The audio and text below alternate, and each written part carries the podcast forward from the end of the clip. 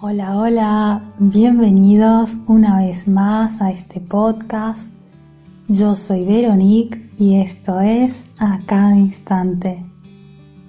Y hoy quisiera hablar contigo acerca del color de las paredes y la salud emocional. Quizás pienses que las paredes son solo un elemento de construcción, pero recuerda que también tienen un valor simbólico en nuestras vidas. Las paredes representan un obstáculo en el espacio y metafóricamente nos recuerdan que en todas partes hay un hasta aquí, es decir, un límite y hoy quisiera invitarte a que prestemos atención al color de las paredes y su influencia en la salud emocional. Porque si te detienes a pensar, te das cuenta de que casi todos los seres humanos pasamos buena parte de nuestras vidas viendo paredes a nuestro alrededor, ya sea en la casa, en la oficina, en un hotel y en cualquier edificación en la que estemos. Y el entorno físico indudablemente incide en la forma en cómo funciona el pensamiento y en la manera en la cual se organizan las emociones. Y es que, aunque no lo parezca, las paredes también nos hablan la percepción del color es en gran medida subjetiva, porque como tales y como ya sabemos, los colores no existen, sino que se conforman en nuestro cerebro a partir de la decodificación de las señales que emite la luz sobre los objetos. Pero además de esto, bajo ciertos estados emocionales, los colores pueden ser percibidos de una manera diferente algunas formas de depresión llevan a que la persona vea una especie de halo oscuro en torno a todas las cosas que ve. Otras condiciones como la esquizofrenia llevan a que el color de los objetos pueda verse titilante, incandescente o deformado inclusive. De igual manera, el color genera sensaciones e induce hacia determinados estados emocionales. Se ha comprobado que el color también tiene efectos sobre la salud, activando o inhibiendo los procesos bioquímicos y hormonales, por lo que el color de las paredes puede tener ciertos efectos en las personas y en su salud emocional porque es un factor que puede contribuir a estimular o estabilizar nuestras emociones. Lo ideal sería que se pudiera cambiar el color de las paredes con relativa frecuencia, pero como esto no es tan fácil, lo que sí se puede hacer es no emplear un color homogéneo, es decir, de las cuatro paredes de una habitación, dos pueden ser de un color y dos de otro, o tres de un color y una de otro, o inclusive cada una de un color diferente, siempre y cuando se pueda establecer un equilibrio estético que lo haga posible.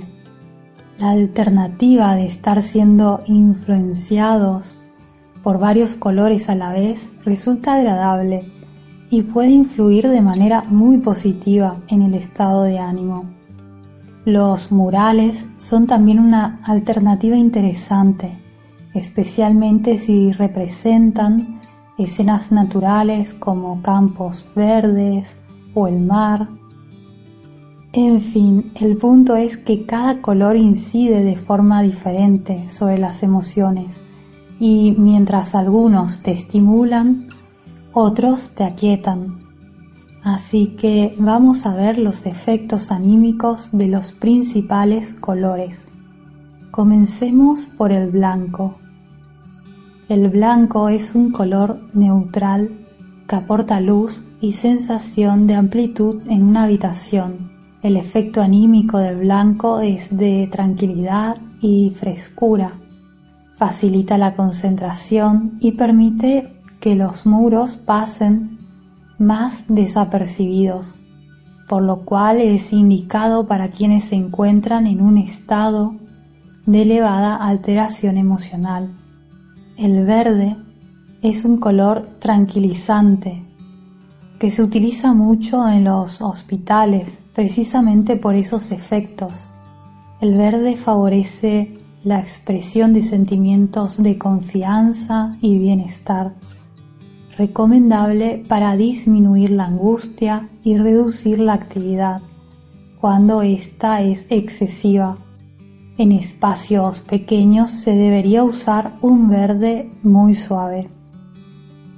Veamos ahora el azul, que te confieso que se encuentra entre mis colores preferidos. Este color transmite sensación de paz y concordia. El color azul contribuye a armonizar las relaciones en espacios donde haya mucho conflicto se debe usar con mesura, ya que en exceso lleva a la apatía y a la inapetencia.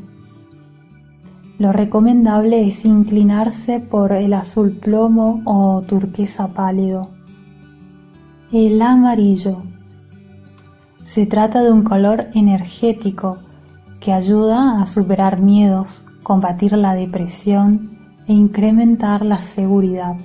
El amarillo está particularmente recomendado para quienes atraviesan procesos de duelo o sufren de melancolía.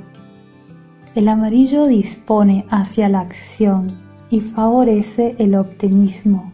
Y aquí todos los tonos son adecuados. Por último, veamos el rojo. El rojo en las paredes se debe utilizar con mucha precaución, porque cualquier exceso en este color genera inquietud y estimula la aparición de sentimientos agresivos. El rojo puede ser estresante, así que lo más recomendable es incluirlo solamente en pequeños elementos decorativos o en paredes de pasillos o sitios en los que no se permanezca por mucho tiempo. Bueno, esto ha sido todo por el podcast de hoy. Espero que lo hayas encontrado útil. Cualquier cosa házmela saber en los comentarios y te recuerdo que en el canal de YouTube a cada instante y en www.acadainstante.com comparto más contenido y diferente del que encuentras aquí en los podcasts. Te mando un abrazo muy, pero muy, muy grande y espero que estés muy bien. Hasta pronto. Adiós.